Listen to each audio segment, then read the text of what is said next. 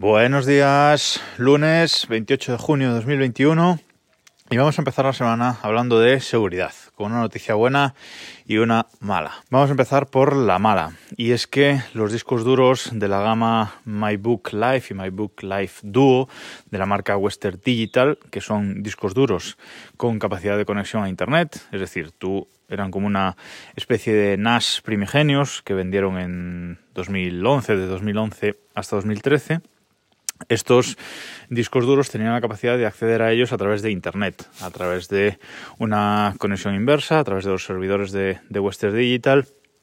Tenías la capacidad de conectarte por Internet a estos eh, discos duros y ver los datos. Como digo, una especie de NAS de almacenamiento primigenios. No podías instalar servicios ni nada, pero sí podías acceder a los archivos. Pues bien, eh, la semana pasada eh, hackearon craquearon más bien los servidores de Western Digital, en donde entraron fue en los servidores de la, de la compañía y desde esos servidores consiguieron enviar comandos hacia estos discos duros conectados.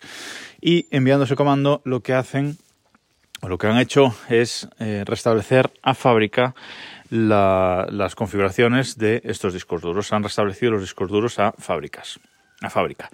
Con lo cual los usuarios se han encontrado con que ya no podían acceder por internet a los discos duros y además una vez entrando en el disco duro no aparecía ningún archivo.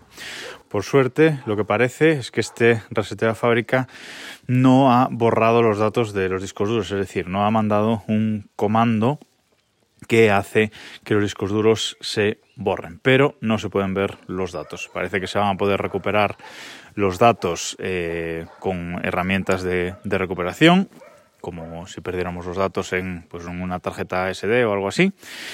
Pero si reescribimos algo en esos discos duros, pues sí, los vamos a perder. Entonces, bueno, esto evidentemente es un problema. ¿Qué pasa?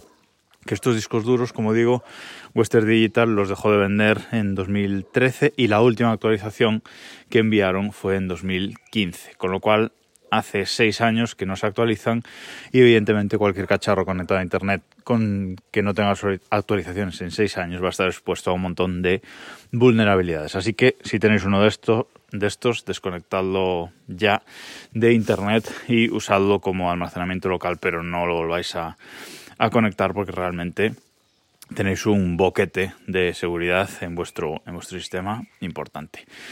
La noticia buena de seguridad pues es el lanzamiento de Windows 11 que Microsoft anunció el jueves pasado.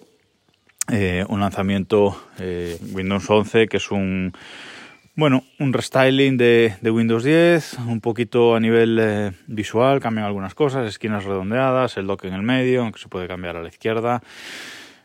Eh, un explorador de archivos un poco renovado también.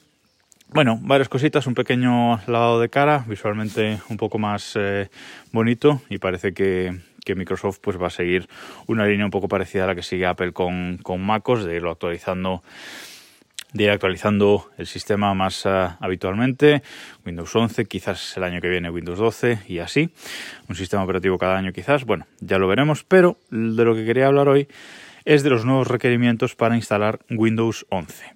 Y es que para instalar este nuevo sistema operativo de Microsoft va a ser necesario que el equipo tenga el chip TPM. ¿Qué es este chip? Es el Trusted Platform Module. Es el módulo de plataforma de, confianza, digamos, que se podría traducir en, castellano. Y este es un, es un chip que es un criptoprocesador eh, seguro, ¿vale? Que se comunica solamente con el, con el procesador, no se comunica con ninguna otra parte de la placa base de, del PC o del ordenador y se usa para almacenar las claves de cifrado de, Windows y proteger eh, pues la privacidad de, archivos. Se, guardan ahí también las claves de, DRM, certificados digitales, es decir, es un, un chip eh, seguro para este tipo de, elementos de, seguridad, guardarlos ahí.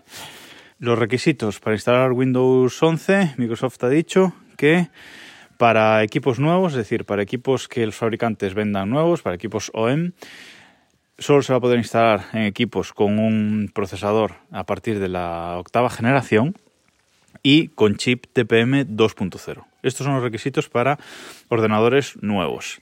Pero es verdad que para ordenadores eh, ya en uso, para ordenadores que ya tengamos en, nuestro poder, los requisitos son menores. Solo nos exigen el chip TPM 1.2 y el procesador eh, puede ser hasta de 2000, hasta de cuarta generación, creo que es. Procesadores vendidos desde 2013. Con lo cual, bueno, pues prácticamente todos los PCs, ordenadores de, 2013, son ordenadores de 8 años, ¿eh? o sea que cuidado. Así que prácticamente todos los ordenadores que a día de hoy estén usando Windows 10 van a poder actualizarse a Windows 11. Pero la verdad es que es una muy buena noticia que Microsoft se preocupe por, por esta seguridad y que exija el chip TPM. Aún así, algunos de estos ordenadores eh, ya comprados, aunque sean de después de 2013, puede que no tengan el chip TPM, pero sí que en su placa base va a venir el hueco para instalar uno de estos chips y es algo que se puede hacer de forma manual, digamos. Igual que instalamos una memoria RAM, pues podemos instalar un chip eh, TPM. De hecho, desde el anuncio de, Microsoft han subido los precios de estos, de estos chips porque bueno, todo el mundo va a necesitar uno, todos los fabricantes van a necesitar ponerlos. Así que una noticia buena y otra mala de seguridad para arrancar la semana. Nada más por hoy, nos escuchamos mañana.